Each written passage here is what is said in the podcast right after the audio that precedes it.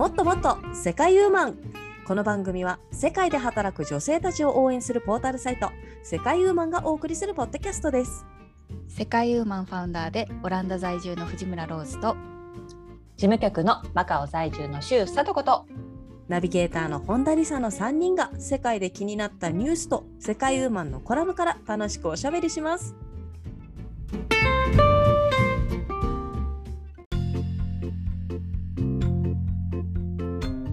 こんにちは。今日もうっかりドジをやってしまった本田理沙です。今日もローズさんとさとこさんと楽しくおしゃべりしていきたいと思います。よろしくお願いします。よろしくお願いします。よろしくお願いします。どんなうっかりさんだったのかな？うん。聞いて。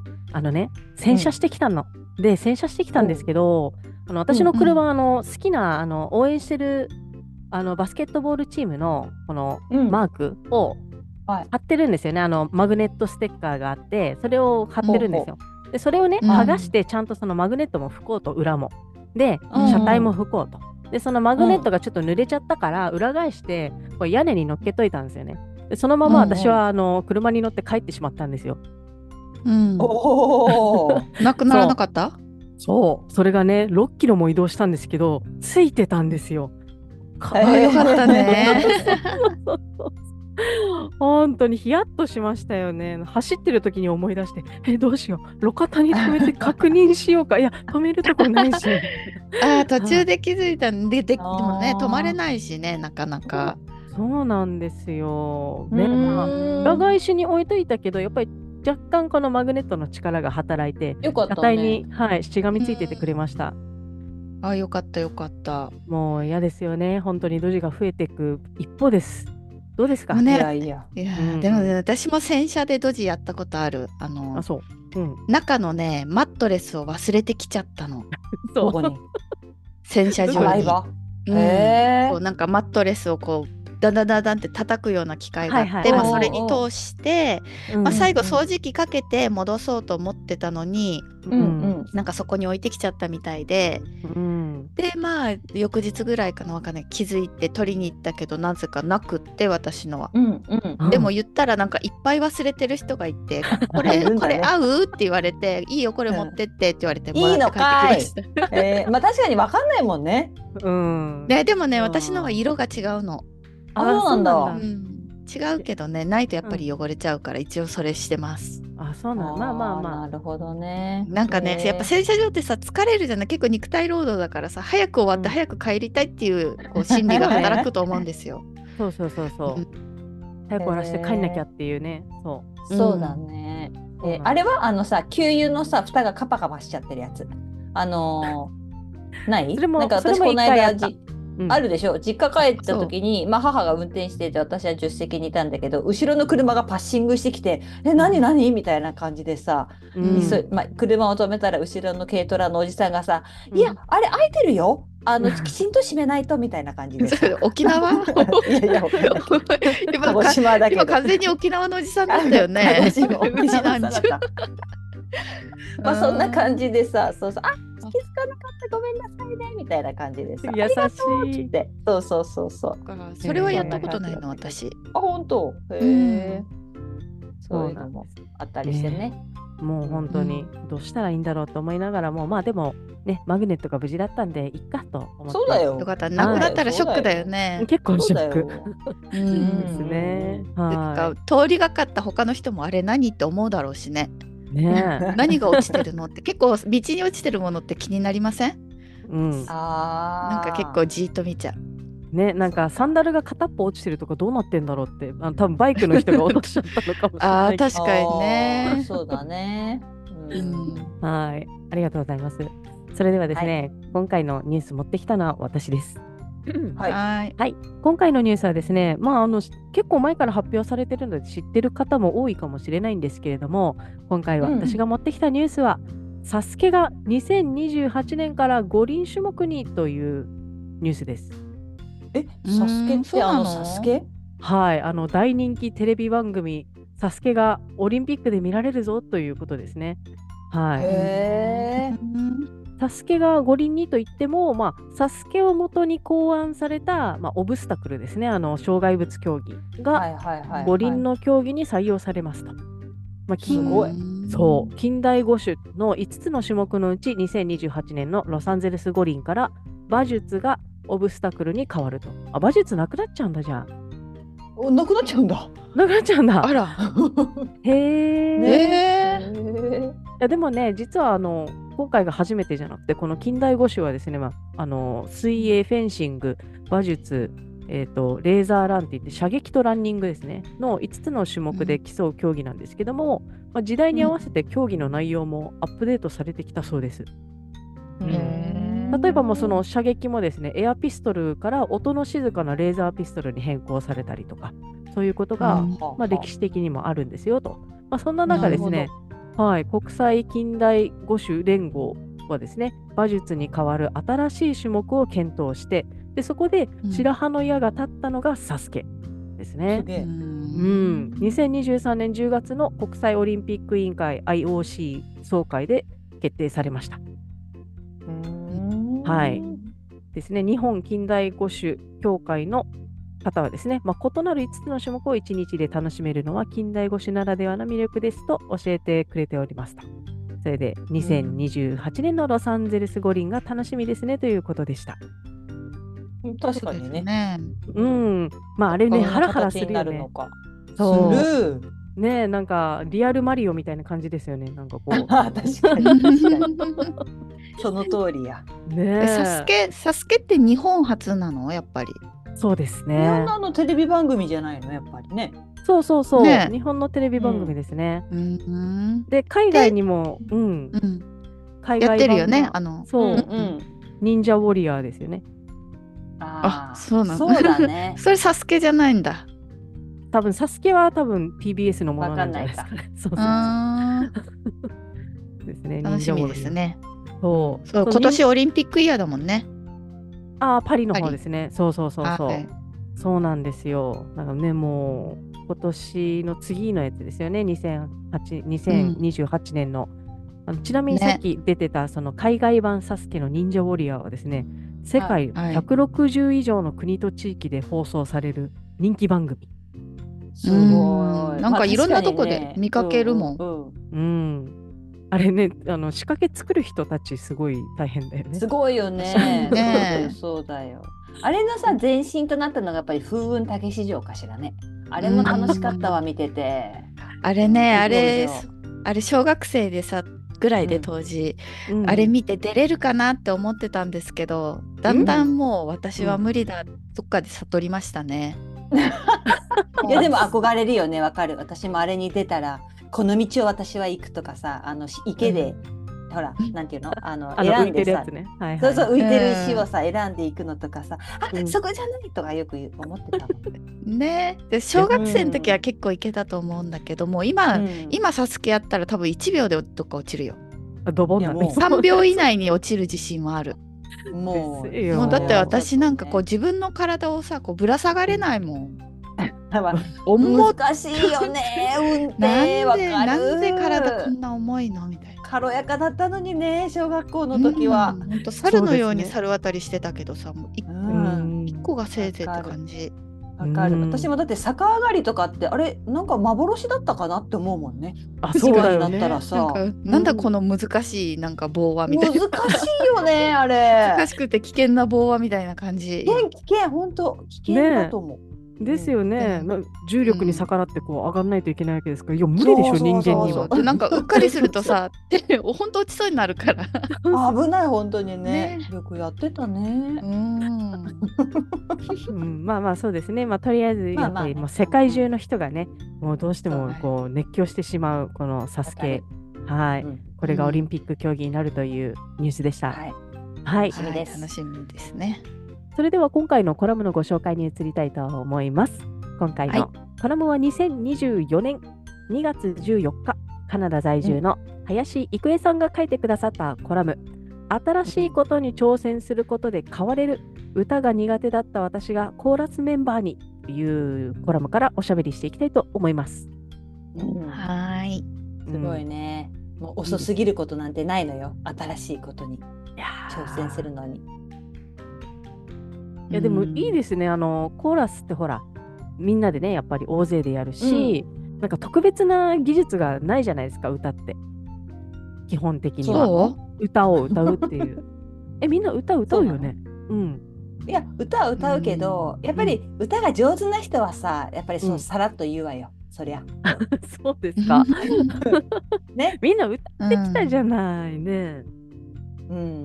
うん。ねカラオケとか好きでしょ好きよ、好きだけど。カラオケはいいけどコーラスはねあの、うん、演奏なんか毎年あったよね。中高とかで。うん、あ合唱コンクール的な？合唱コンクールぐらいしか歌ったことない。はいはい、そっか。私はもうやっぱね、うん、うん、車の中でも、ね、そう、車の中でも一人コンサート状態なんで、なんでもちょっと対向車線の人がね、気づいちゃった時にはもうなんか、あら、気の毒にって、ちょっと思ってしまうぐらい。そんな、ご機嫌だわ、あの人ってね、思われてるんじゃないかしら。そうですね、ね。うん、私もなんか車の中が歌うチャンスっていうのをなんか数年前に知りましたね。えあそううん、うん、なんかあんまり まあやっぱ見えるしなんかその歌うところじゃない感じがしてたけど、うんうん、なんかコロナの時とかかな。結構外国の人も車の中で歌ってるのを見て、うんうんうん、あ車の中で歌うんだと思って。そうですね。だって家だとねやっぱちょっと近所迷惑とかねそう。気になるから。そう。カラオケボックスもそんなにないじゃない？海外は。そう、ですね、うんうんうんカラオケにまでそれで言うと私も実家に帰省したらね絶対カラオケ行くよ家族で。おお、そ家族で？いいな、うん、楽しそう。家族で。何みんな好きなんだ、ね、みんな好き。でやっぱりね姪っ子甥っ子とかすごいよあの子たちやっぱり、うん、でで彼女たちも言ってた。ずっとあれ、うん、あのなんていうの？うちのね姪っ子ね7歳とか小学校1年生だけど、夜遊びとかすっごい上手に歌うのよ。あのアイドルとかラブレターとかすっごい上手に歌うの。でもやっぱり、そう私の妹が言ってたけど永遠聴いてるって言ってた永遠一緒に歌ってるってあの車の中で。ああ車の中でね。わかる。そうそうそうだからあそこがトレーニング場となってるのねと思って。そうですね。そうなりますね。もうでもあれですよね、うん、子供と一緒に車な乗ってる時はやっぱりこの選曲はもう子供主導になりますからもうやっぱそうだね、そう童謡ですら私もあの全力で歌いますからね。そう。一緒に歌ってるの？いやあのー彼は歌わないんですよ。私が歌ママが歌ってるの？たまにママ静かにしてって言われますけど、ね、あやっぱり。そ それでどれだけ熱唱してるかが分かりましたね。ごめんって言って、はい。そういう感じででも気持ちいいもんね、歌歌うとね。うん、そうそうそう、なんかやっぱストレス発散になりますよ。うん、なんかやっぱりコーラスはあのなんか寿命が伸びる趣味かなんかそんな感じで読んだことがあります。あそうなんだ。いやだって書いてあるじゃん。やっぱ郁恵さんもさここに「喜び」っていうさ歌う喜びを感じ始めているっていうところがあってさ。もともとはねだって歌がそれほどって思ってたわけでしょ？そんなに好きって思ったわけじゃないけど、はい、うん、そうです新しくねコーラスに入って。歌うことに喜びを感じ始めたらもうこれは最高じゃない。うん、あキリスト教でさ結構歌ったりするじゃない？そのコーラスじゃなくても、うん、な？んか、うん、とか賛美歌みたいなさ。あ,、はいはい、あれいいよね。あれはもっとハードルが、ね、なんかちょっとコーラスメンバーになったらちょっとハードルが高いけど、うんうんうん、あの、うん、サービスで行って、こう歌うのはいいなと思うけど、うん、けどキリスト教になるのめんどくさいしね。そこ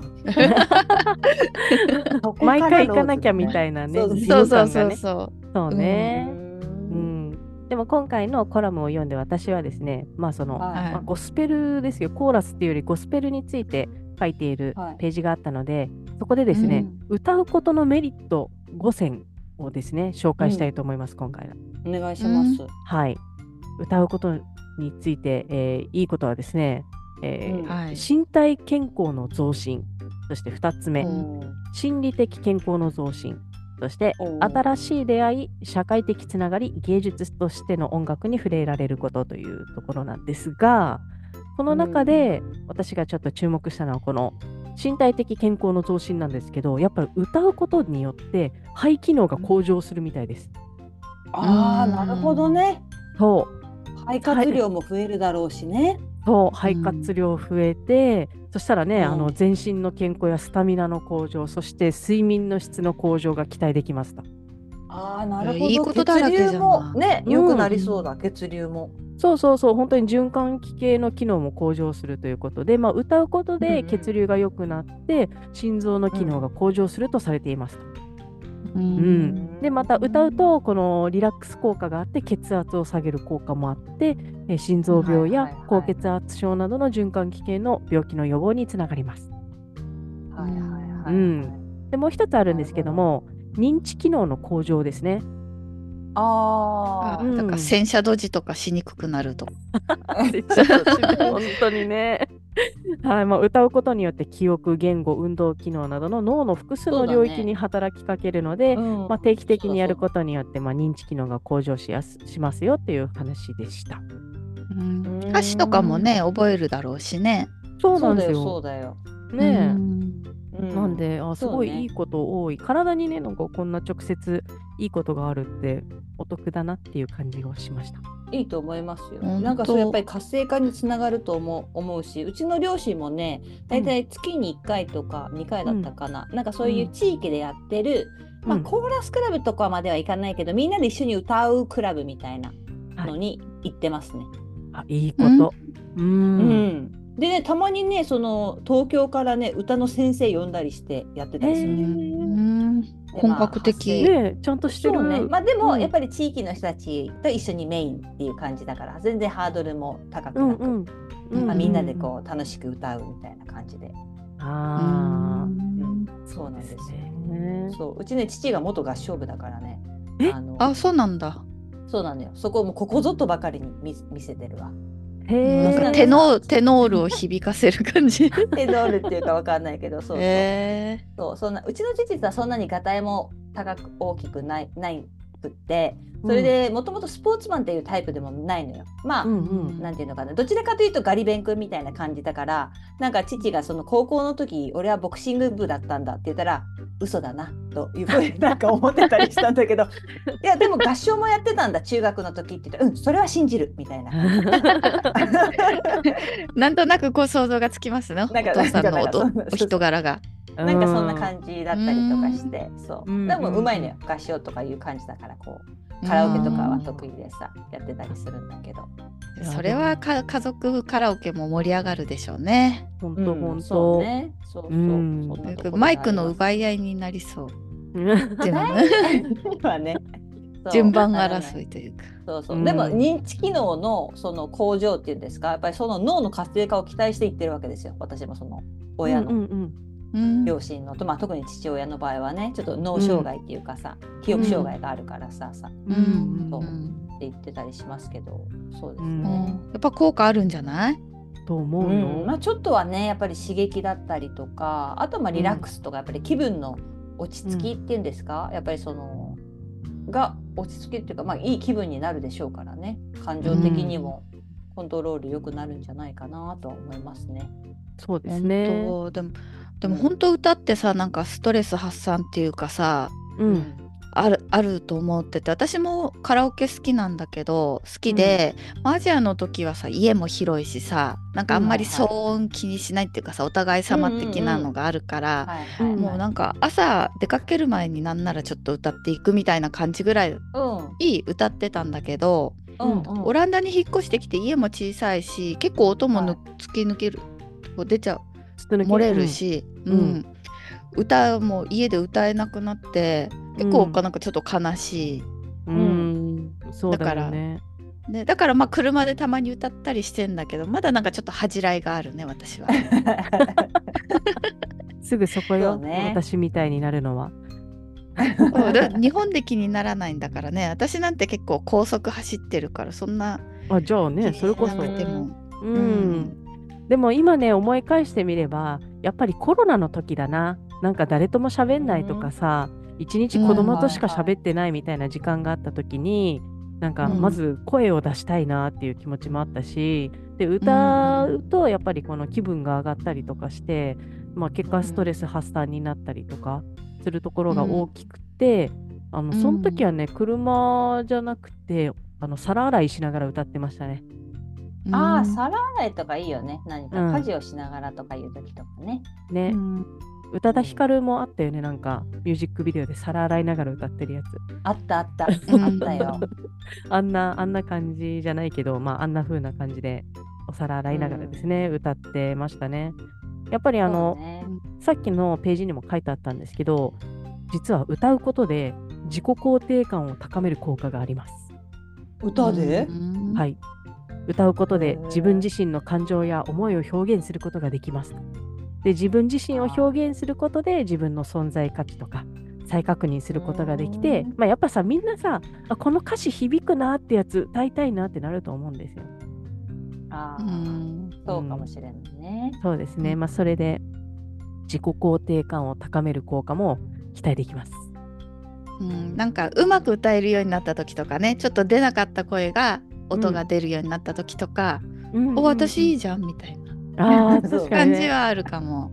そうね。それこそ夜遊びとかさ難しいよね。あれ難しいよ。難しいらしいよね。うん。すごいなでも。ねめっこちゃんめちゃめちゃ歌ってるみたいで、はい、そう、う。ん、だから次また行くのが楽しみ。彼女の歌を聴くのが。ああいいですね。うんあのねなんかコーラスですよね今回のコラムに関しては、うん、コーラスといえば、はい、さとこさんが前言ってましたが、うん、この映画の「天使にラブソング」を。いやあれいいと思わない？あのやっぱりこうしてるとさあれはいい映画だね。なんかつい何度も見ちゃうよやっぱりわかる。わかるわかる。うん、だからあれをやりたいんだよね。こう手を叩きさ、こうね。参加したいけど、文化的にまだ触れてないその文化にまだ。で向こうにある？私オランダでちょっとうっすら探してんだけど見つまだ見つかってない。教会はあんだけどね、あんな感じではないな。私一回ね、うん、教会のなんかに参加したことあるけど、結構おとなしめだったよ、歌も。やっぱコーラスって感じ？ゴスペルじゃなくて。コーラスっていうよりはまあみんなでこうあのまあ賛美歌的なのほらこうやって紙を見て歌いますみたいな感じのさ、うん、ああはいはい、だからゴスペルのこんな手を叩きながらこうやってさ横揺れ縦揺れしてとかそうそう。手を仰いでとかさそういうのやってないわ。ねあれやりたい、うん、やりたい。ああれはなんだっけ？映画の中だと主人公の女性がもともと歌手ででその人がなんか。ルビーゴルドバーグがねそうそう逃げてきたのよ。逃げてきてなんかちょっとかくまってもらったみたいなそうそうそうそう扮してシスターに扮して、うん、そうそうで高校生の子たちに、うん、そうそうそうそれで。教えるみたいなのがあったんだよね、ね、で全国大会まで行っちゃうんだよね。ああそっかそっか。それで結局あれだよねなんかあの教会の歌もなんかそんなイケイケな感じに変えてっちゃうみたいな感じでしたっけ？そうそうここんな感じ。こんなノリノリの。あそうだグルーヴ感のグルーヴ感のある感じでね。やばい、見たくなってくる、確か2まで出てますよね。天心ラブソング2。2は全然見てないけどそうだよ。私さそれでさ、旅先のホテルから出る時間をこの天使に、うん出なくちゃいけない時間があったんだけどもう天使にラブソングをテレビでやってたからさ、はい、え？これは見ないと？と思ってさ最後まで見てたらさ、もうバスに乗り遅れるっていうことをやってしまいましたよ。もうそれが、ね、これはでも最後まで見ないと？みたいな感じ。うそうだよ。あ、なんかおすすめある？ね。ツ、ー、があれなんだ、高校生に教えるやつなんだ。あ、そうだっけ？はい。今ちょっと見てたらそうでしたね。あ、そう。わあ、見たくなる。うん、私もちょっと強化した見ようかなと思っちゃった。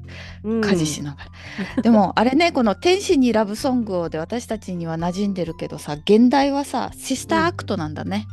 うん、あそうなんだ。うん全然違うね。だから今本当その話のストーリーが分かったけど、うん、全然やっぱ「天使にラブソングを」っっていうイメージがあるかこうなんかいい気分で歌ってるイメージが強くて、女優だった設定とか全く覚えてなかった私。ああ実際ねあのコロナ禍で私一回見たんだよ。懐かしいと思って、そうそれでうっすら覚えてたぐらいで、うん、でも何回でも見たいですね。うそうですね。うん、いいななんかこうみんなで学生の頃みたいに一丸となって何かをこう作り上げて達成するみたいな、いいっすね。青春ですよね。青春だね。うん。でもそれができるんですよ。今の私たちでも。できる？できるんですよ。できる。にできるかな？できる。絶対できる。だってね郁恵さん書いてるしやっぱね喜びを感じ始めてるっていうところでもうやっぱり。う、ね、うん。いいですよ。まあ新しいことに挑戦するってやっぱ素晴らしいなと思いますよ。今回このコラム読めてよかったって思った、うん、そうだよね。結構本当、うん、今までまあ逆に言うと苦手に思ってたもしくは何とも思ってなかったものを始めるって言ったところがね、うんうん、結構そのストライクなんていうの幅が広いというかあ今まで考えたことないこともやってみようかなって思えるようには確かになったかもな。うん、最近なんか。ひょいって始めたのが良かったね。あんまやっぱ考えすぎないことかもね。うんそれ大事ね。うん、あそうね確かに。最近なんか新しいこと始めたりしましたか、さとこさんは。あのね、始めたっていうか始めようと思ってるんだけど、みんなあの、うん、あれ知ってる？あの中国ダンスの中国ダンスエクササイズ。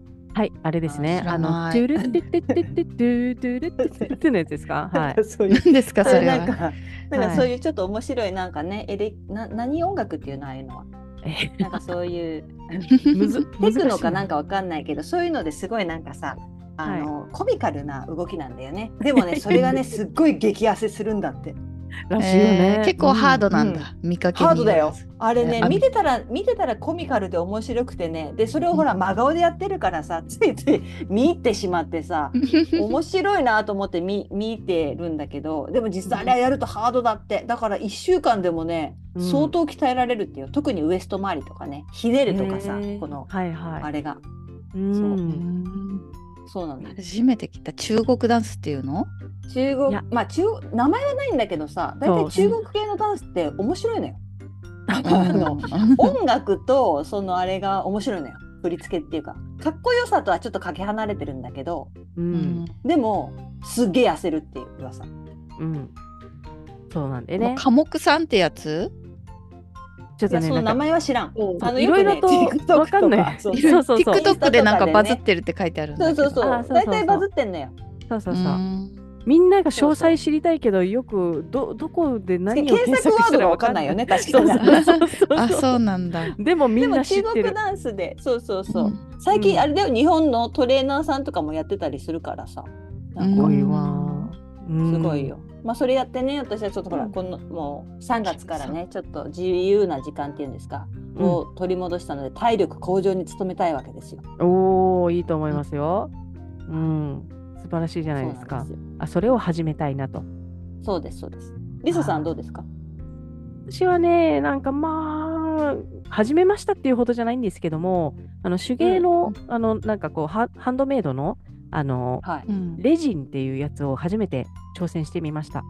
レジンって、はい、なんかあの UV ライトで固めるやつですね。なんかこのアクセサリーとか作るやつ、液体のやつをなんか固めるやつなんですけども、まあほら日本ってさ100均でいろいろ揃ってるからさそういうの始めやすいんですよ。で、そうだね。そうそうそう。なんか息子が何かの活動でレジンをやって作ってきてなんか「えあんたでもこんな可愛いの作れんの?」みたいな「じゃあママもやってみたい」みたいな感じで。であとママにももう一回作ってっていうのもあってちょっと100均で揃えて一緒にやったりとかしてます。はい、あのすぐに固、ま、あの硬化するんで結構楽しいですね、時間がかからないっていうところがいいです。いいね、私たちのちっちゃい時はさプラ板でさあのレトースターで焼いてたよね。やってたやってた。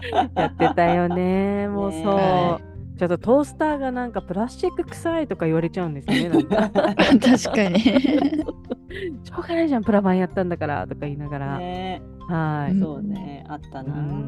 今はねなんかその印刷できるプラ板とか売ってますからね。印刷えー、そうなんだ。そう書かなくていいんですよ自分で。写したりとか印刷して。あそうなんだ。あすごいね。そう。えインクもだからその専用のなんかあるってこと？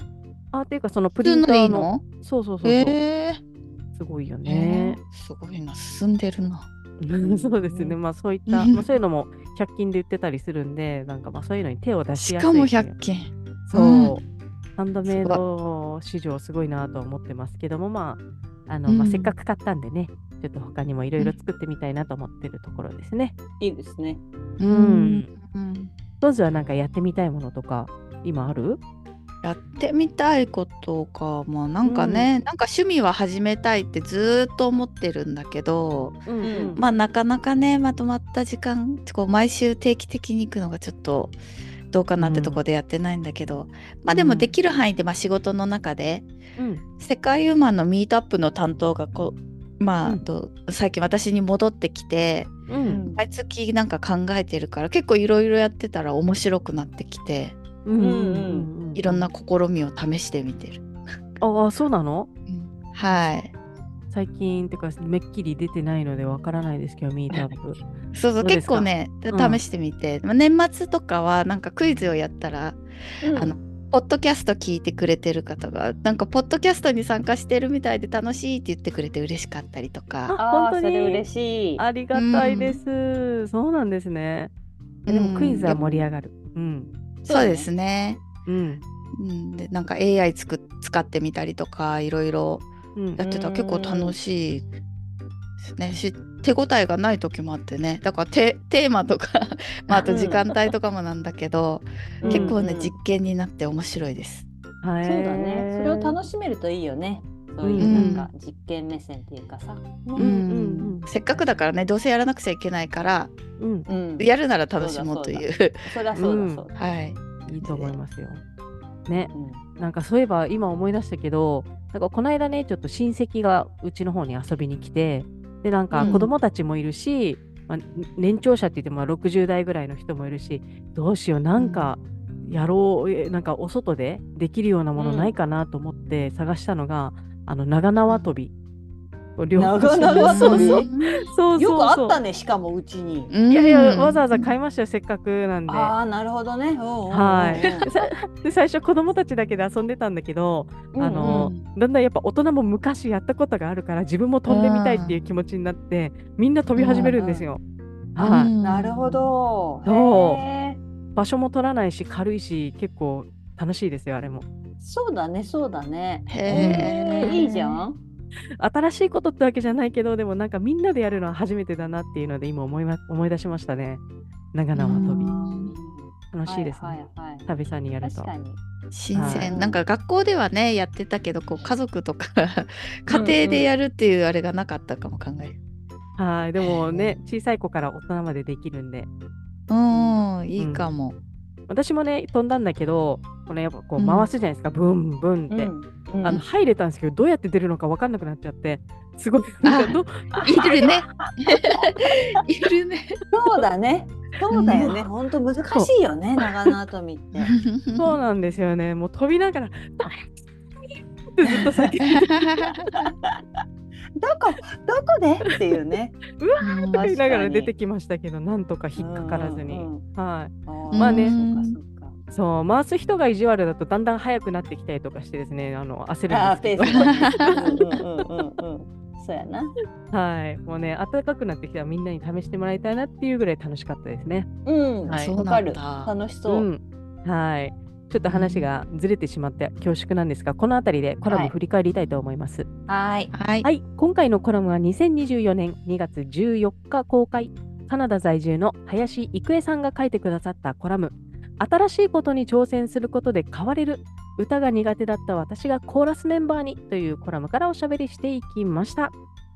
はい。はい皆様何か新しいものに挑戦するんでしょうかね、うん、もうぜひねなんか私たちに教えてください。はい、それでは、ね、今年も始まったばっかですからね。うん、そうですね。もう春も来るし、うん、はい、何か始めようかな、はい、4月になるしね、4月新学期もなる、うん、になるし、いいタイミングかも始めるには。うん、長縄跳びでもぜひ始めてみてください。はい、はい、それではここまでのお相手はナビゲーターの本田理沙と。事務局の周佐子と。ファウンダーの藤村ローズがお届けしました。ありがとうございました。